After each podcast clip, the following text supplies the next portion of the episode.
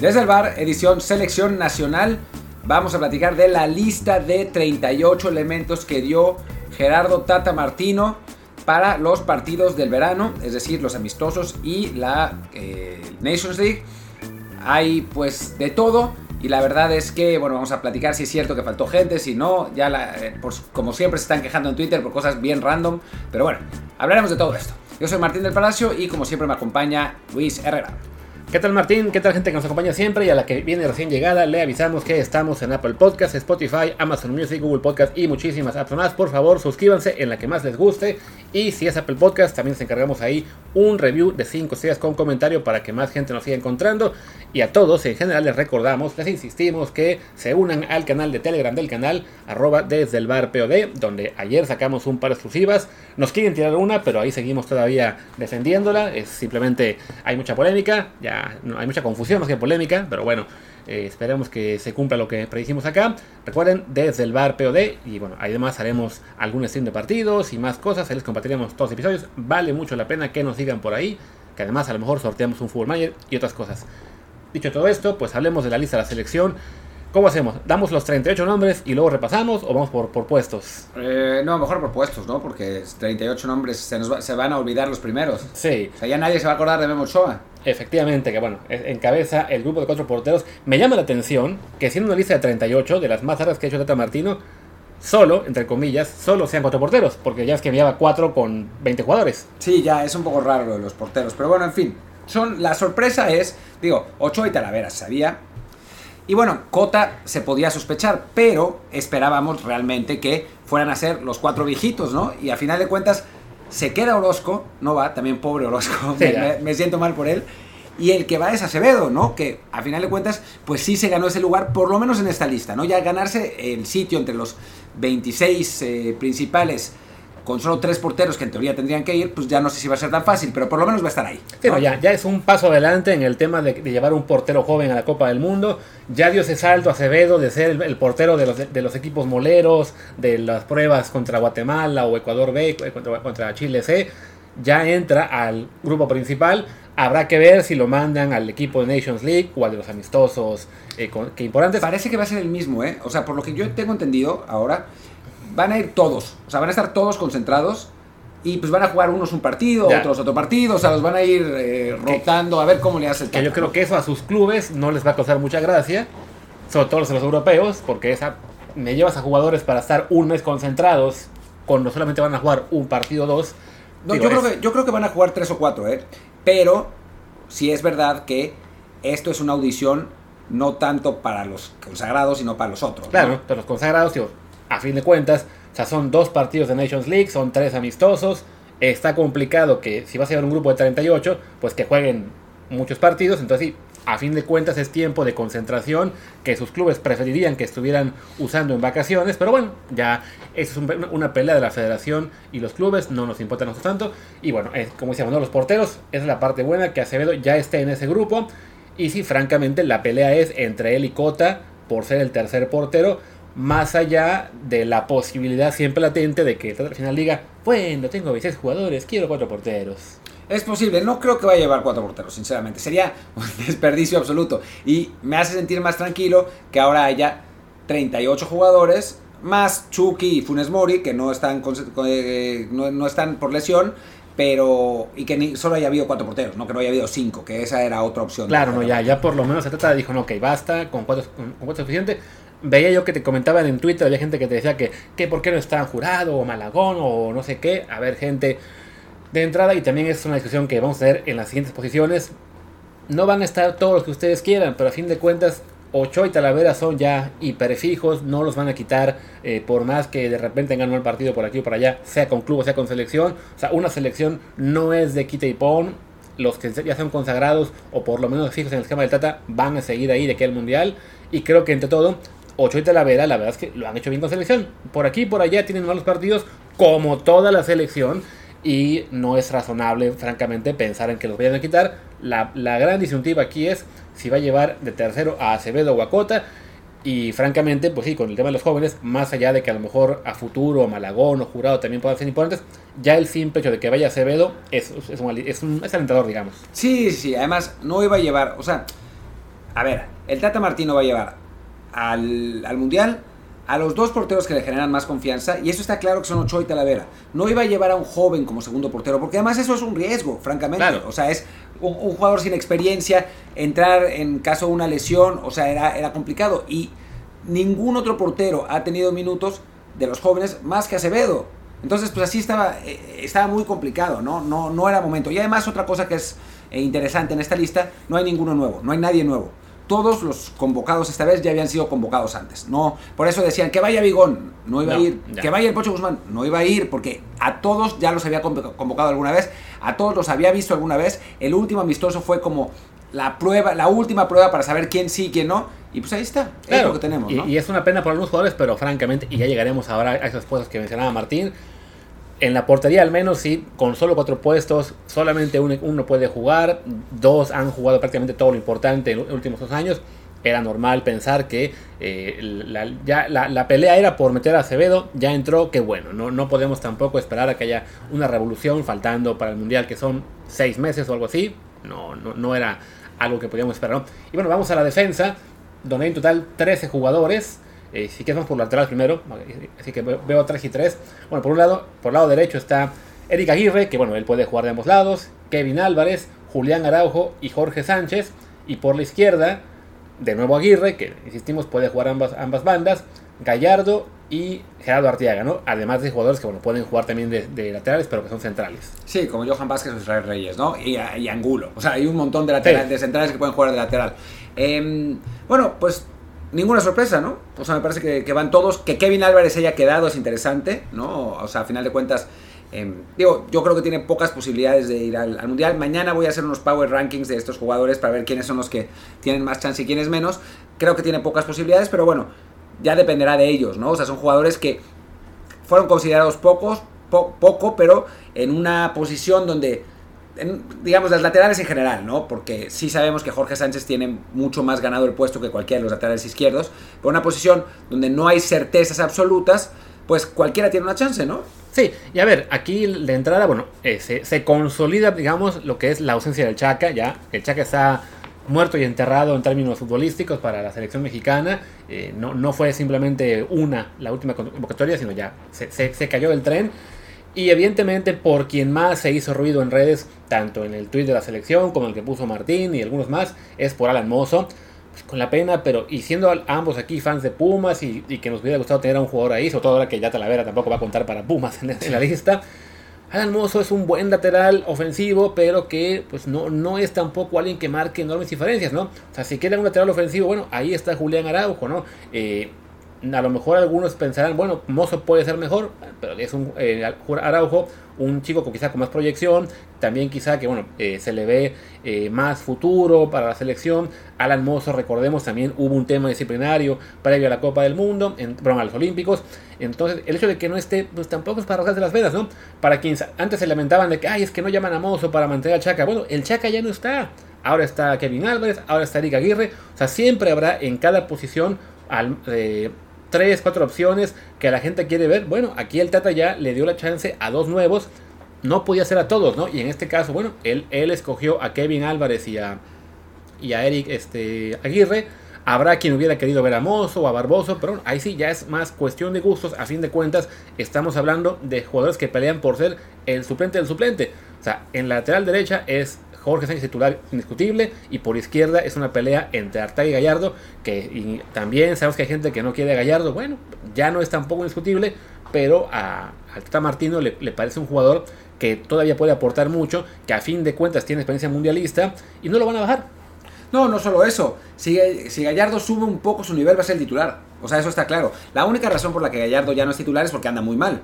Pero si la próxima temporada empieza a encadenar buenos partidos, va a ser el titular, porque es el que más le gusta a, Martino y porque realmente, o sea, siendo absolutamente eh, francos, a nivel físico, técnico, de despliegue, es el mejor lateral que tenemos. Lo que pasa es que lleva tiempo jugando horrible, ¿no? O sea, ese es el problema. Pero a nivel potencial es el mejor que tenemos.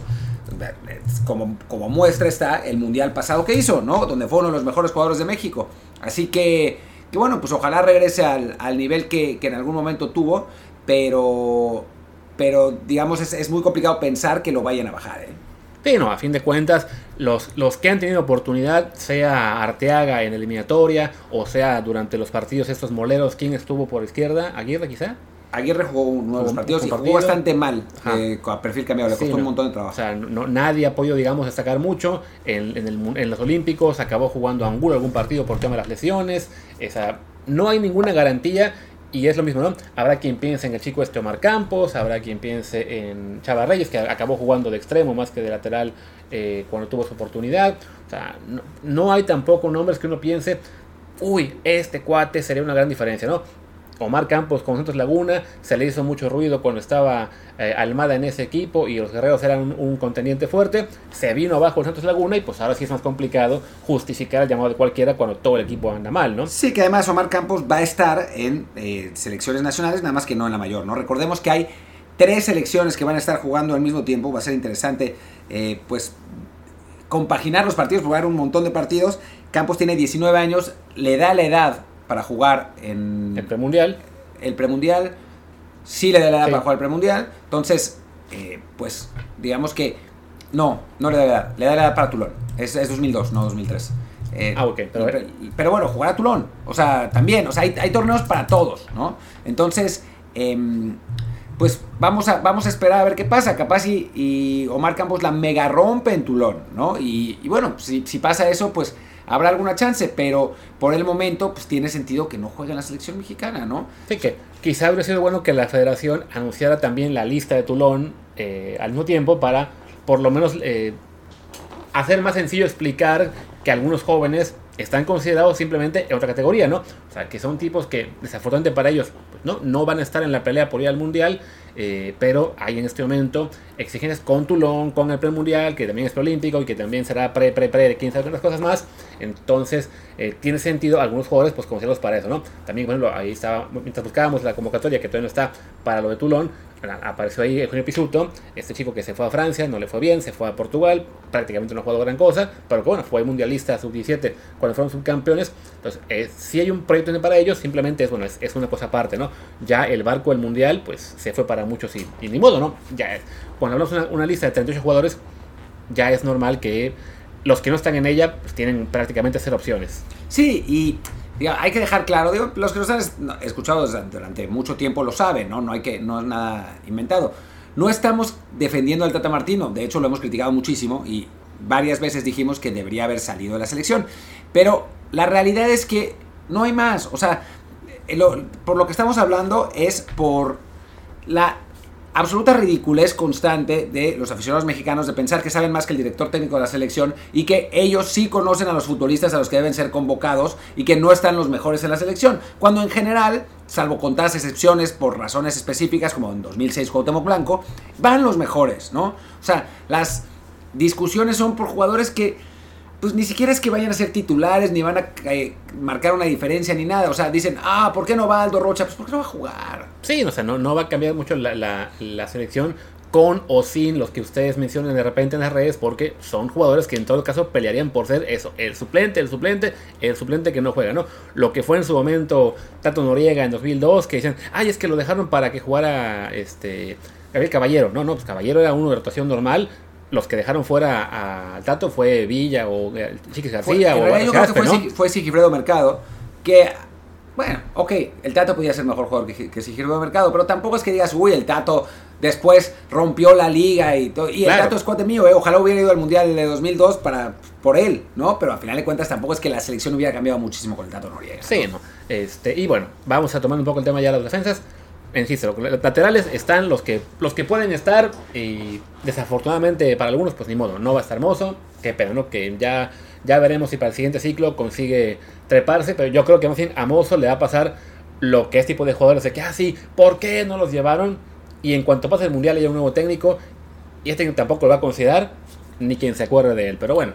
Centrales, están Angulo de Tigres, Néstor Araujo, Julio Domínguez, César Montes, Héctor Moreno, Israel Reyes y Johan Vázquez. Pues la, la novedad, no, que no es una novedad para nada, es el Cata Domínguez, es lo que la gente se queja. Eh, pues a final de cuentas creo que es un jugador que conoce el Tata, que es polivalente, que ha funcionado bien dentro de todo cuando el Tata lo ha puesto. O sea, le ha, le ha cumplido, es la realidad. Eh, puede jugar lateral derecho defensivo si es necesario, puede jugar de central por derecha en línea de 3, puede jugar eh, de central en, línea de 4.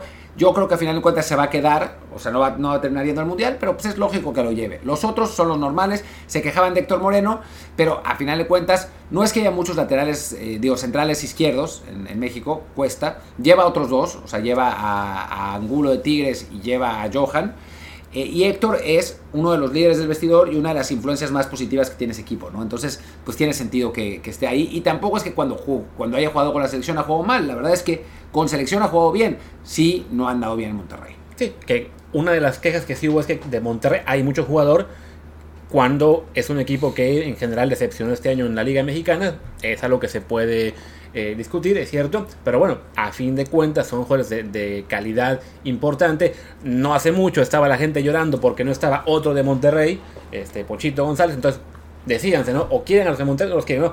Si es Eric Aguirre, sí, sí, que lo llamen. Si es Gallardo, no, no, a él no. Eh, al, a, a, César Montes, sí, a Moreno no. A ver, pues están jugando bien o mal en la liga todos y Moreno, pues es, siendo un líder del vestidor, un jugador con muchísima experiencia y que insistimos en selección no ha tenido realmente partidos desastrosos como sí muchos compañeros, es normal que se le llame, aunque ya su rol claramente es menor, ¿no?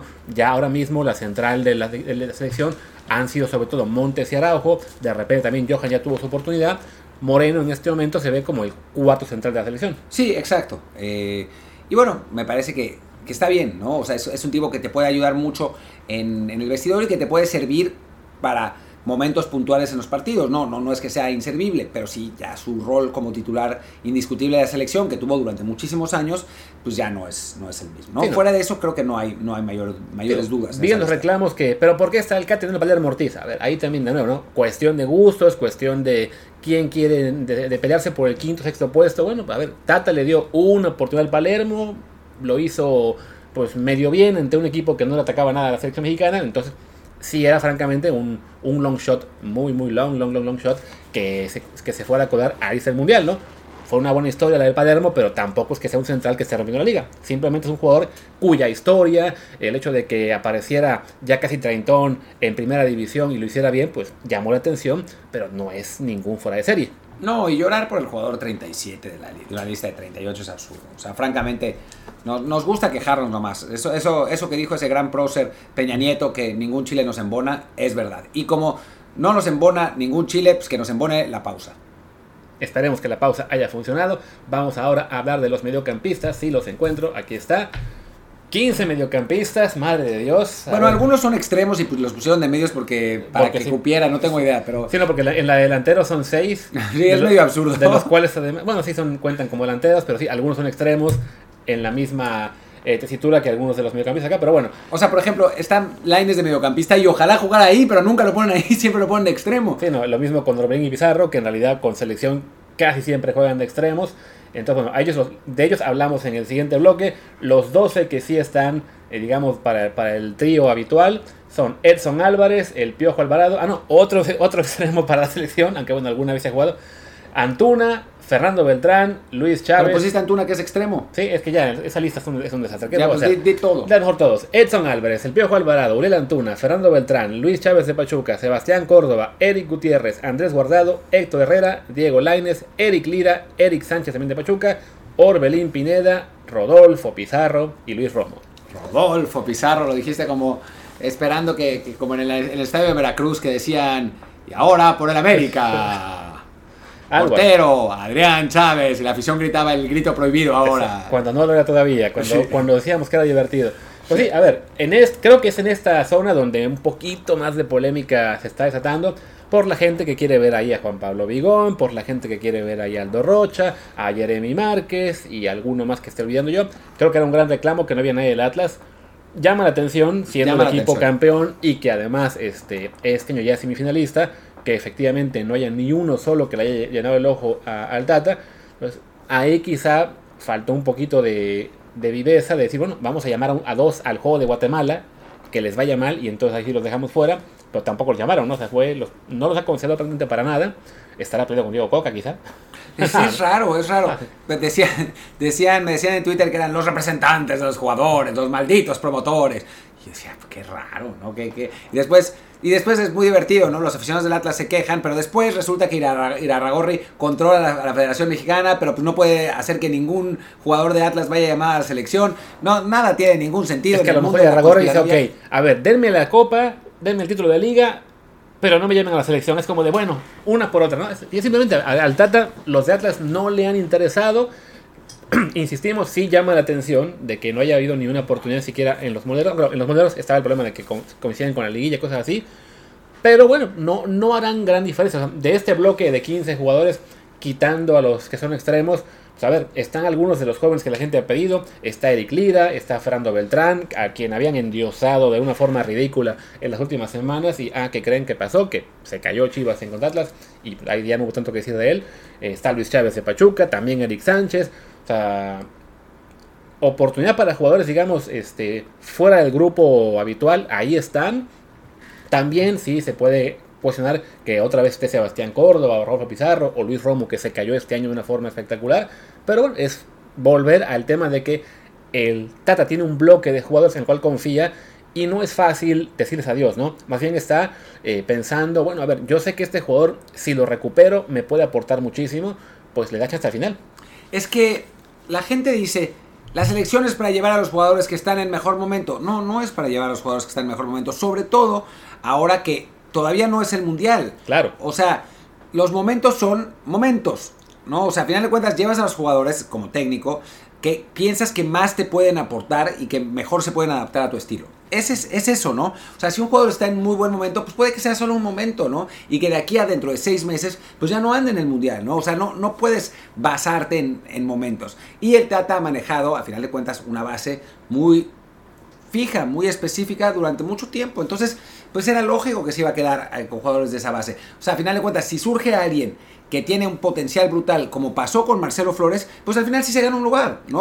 no, o incluso si jugadores que, que la gente pide por ese momento convierten el momento en realmente ya una consistencia, en una temporada o más de, de buen nivel, pues sí están recibiendo oportunidad quizá más lento de lo que algunos quisiéramos, pero bueno, ya pasamos los nombres de Acevedo en la portería, de Eric Aguirre, de Kevin Álvarez en la, en la defensa. ¿No te acuerdas cuando Medrano decía que a Johan Vázquez ya no lo iban a convocar? Y Johan ahí está, este, también está bueno acá el propio Beltrán, Chávez, Lira, o sea, no son únicamente los consentidos de, del Tata, los becados, a ver, tiene a su bloque en el que insistimos, la gente que confía, los jugadores que cree que son los de mejor nivel cuando están a su tope y, es cierto, bueno, Sebastián Córdoba es cierto que no, anda, que no anda bien, pero bueno, cuando anda, probablemente es mejor que cualquier otro centrocampista de Liga MX. Entonces se entiende que, esté dándole una oportunidad más, aunque sí, ya cada vez se vea mucho más complicado que se debe colar al, Mundial. Y bueno, y además está incorporando a algunos de esos jóvenes que en el último año sí han lucido bien, que ya no es únicamente un momento, ¿no? O sea, no es de que estemos en el caso de Chivas, ¿no? Fernando Beltrán, ok, ha tenido un año más o menos bueno, sin ser espectacular. Pero bueno, ahí está considerado, ¿no? De repente hay quien quiere llamar de Chivas que a Pérez Buquet o a Luis Olivas cuando lo llamaron, por resultó que ya ni juegan Chivas. Este, no, no se puede con todos, ¿no? No, exacto. Es como, como decía algún otro filósofo, que varios filósofos, todo quieren. O sea, todo quieren. Quieren que, que, que les complazca todo de todo el mundo y pues no se puede, ¿no? O sea, a final de cuentas, pues hay diversas opiniones y las opiniones de los aficionados, pues por lógica van a ser menos válidas que la del técnico, porque la del técnico, pues a final de cuentas tiene una, una experiencia mucho más dilatada y, sabe mucho más de fútbol que cualquier fanático, ¿no? Entonces, eh, es, eh, pues es lógico que no van a, que no van a seleccionar a todos los que ustedes quieren que fueran, ¿no? Entonces, bueno, pues Así, así está el asunto. Y bueno, regresando a los, a los mediocampistas, pues sí, a mí el que me molesta es Rodolfo Pizarro. O sea, ese, es el único que, que sí me, me, me, molesta porque no ha demostrado nada, absolutamente nada, nunca ha cumplido en selección y va por lo que dice Ramón Raya, que es un jugador diferente. Pero sí, cuando uno es un jugador diferente a 3 kilómetros por hora, pues se vuelve más de hueva, ¿no? Sí, no, y además ahí se hablamos de un jugador que ya ni siquiera es de momentos. O sea, de que su último momento fue cuando fue campeón Guadalajara, hace ya 4 o 5 años que era cuando además la gente chillaba porque el Osorio no le daba oportunidades y se las dio y tampoco hizo nada con selección, que han pasado ya con, Tata Martino, pues que hablamos son tres años y medio de proceso, sin que brille en selección, al tiempo que pues se apagó con Monterrey, se fue a Miami y tampoco lo hizo bien, ahora volvió a Monterrey y tampoco lo hizo bien, ya uno piensa, ok, pues sí, el potencial de Pizarro puede ser muy interesante, pero sí son ya muchos años de estarlo esperando, ¿no? O sea, no es un caso, digamos, como el de Córdoba Romo, que tras los Olímpicos se cayeron, pero piensas, ok, es una mala temporada, pueden tener un repunte tras el verano, hay al menos una esperanza mayor de que vuelvan al, al nivel en el que estaban aportando mucho en selección. Lo de Pizarro sí ya es de pues jugador fetiche, pero que no, no rinde. Sí, yo no sé por qué eh, le gusta tanto al, al, Tata, francamente. Digo, eso, porque te da cosas que otros no te dan, pero pues si no manches. O sea, la verdad es que no ha dado, esas cosas no las ha dado ni en selección ni en club en muchísimos años. Pero bueno, es una lista de 38. El miedo con Pizarro es que lo cuele al final de cuentas el Tata Martino porque lo ama, pero por el momento es una lista, una lista de 38, no hagamos berrinche. Qué bueno el regreso de Orbelín, después de que se había perdido un par de partidos con el Celta, tendrá oportunidad de demostrar que no ha perdido realmente el ritmo, sino que simplemente no se ha podido adaptar todavía a, a Europa. Y bueno, siempre contrastar el caso de Orbelín con el caso de Romo, ¿no? Orbelín se fue y no ha jugado pero al final logró regresar a la selección. Romo se fue y bajó, no se fue y bajó un montón su nivel. Quizás si se hubiera ido le hubiera ido mejor, ¿no? Para aquellos que dicen, ah, pero ¿para qué se van? Les va a pasar lo de Orbelín. Bueno, pues ¿para qué no se van? Les va a pasar lo de Romo, ¿no? Claro, ¿no? O, sea, o de Córdoba.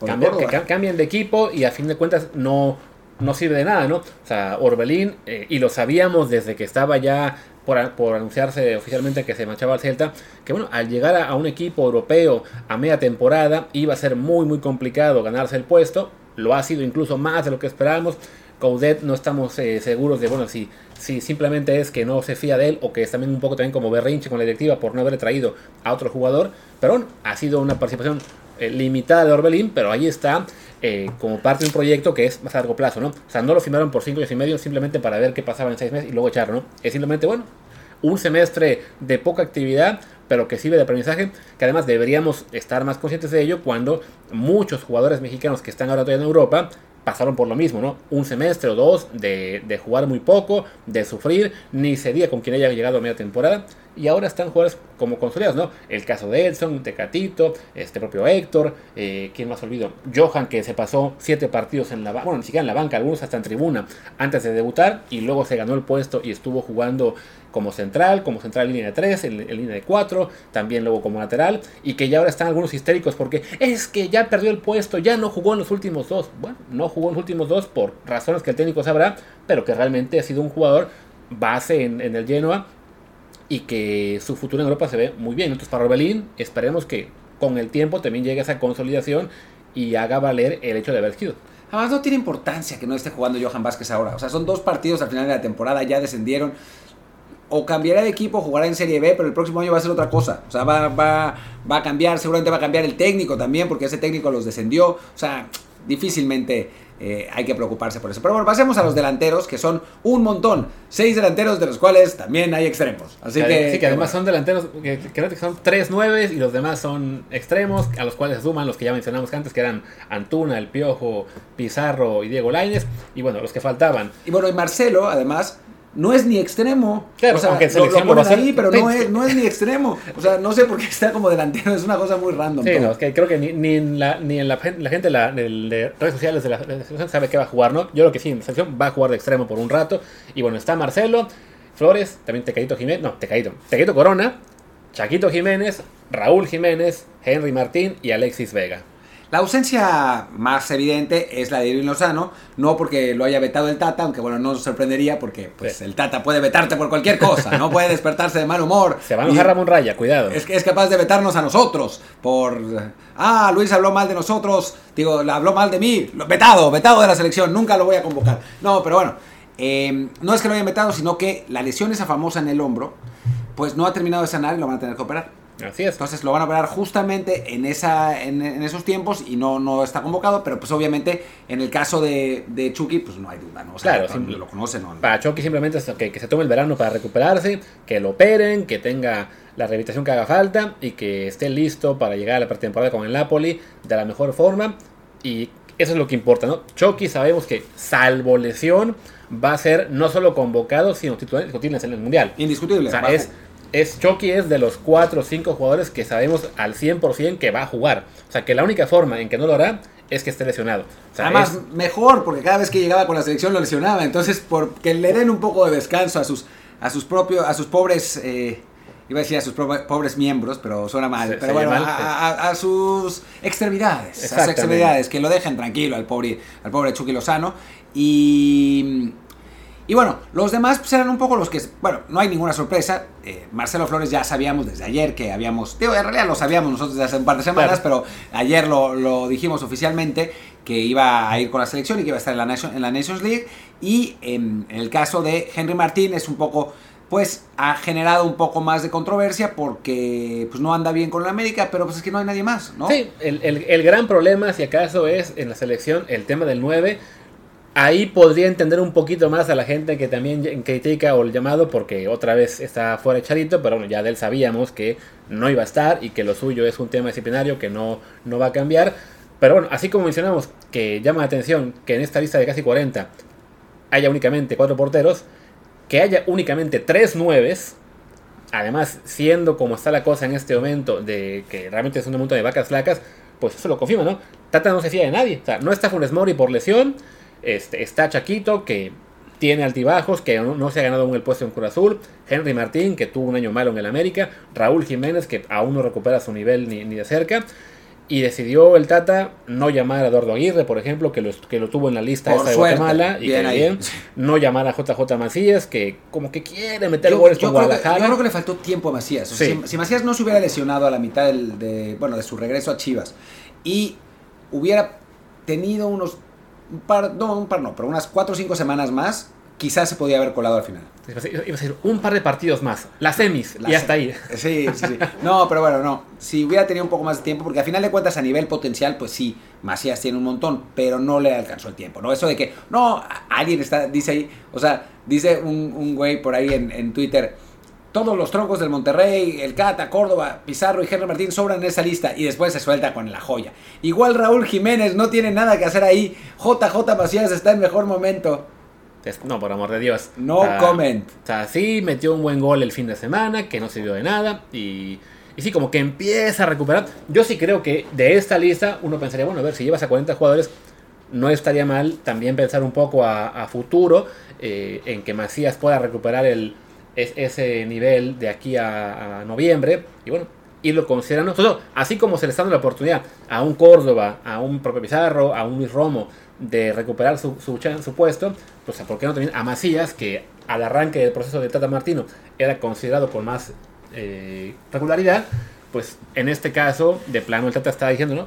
Me fío de estos tres y de, y de Funes Mori y no hay más, ¿no? No hubo tiempo para llamar a Julio Furch, que no ha conseguido el pasaporte todavía. Pues de lo que haya será con estos y listo. Y yo no descartaría que Macías esté vetado. Podría Porque ser. acuérdense lo que pasó con lo de los Juegos Olímpicos y eso con Macías, ¿no? Entonces, yo no, la verdad es que no, no descartaría que esté vetado, pero bueno, pues ya, ¿qué? O sea, ya da lo mismo, ¿no? Al final de cuentas, pues ya es, eh, es igual. Eh, y. Y bueno, pues no, no irá, ¿no? Y ya los, los otros jugadores son los que sabíamos que iban a ir. Y, y pues nada más, creo que no hay, no hay mucho más que decir, ¿no?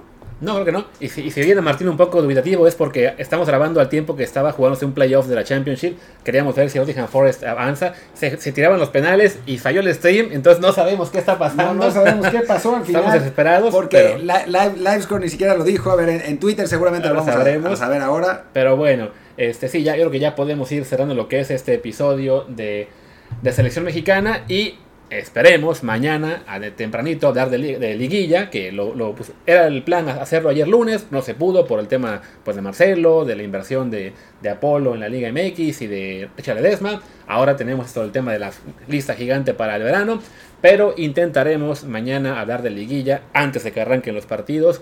Pero por lo pronto sí, cerremos esta emisión. Yo soy Luis Herrera, mi Twitter es arroba luisrha. Yo soy Martín del Palacio, mi Twitter es arroba Martín de ELP. Ganó el Nottingham Forest en penales, Luis, ya puedes, puedes estar contento. Mi Twitter es arroba Martín de ELP y el podcast es desde el bar POD, desde el bar Pod. Muchas gracias y pues seguramente tendremos un matutino de liguilla mañana, ¿no? Eso, es, la- eso tendría, es lo que tendría que ser lógico, pero en fin. Chao. Chao.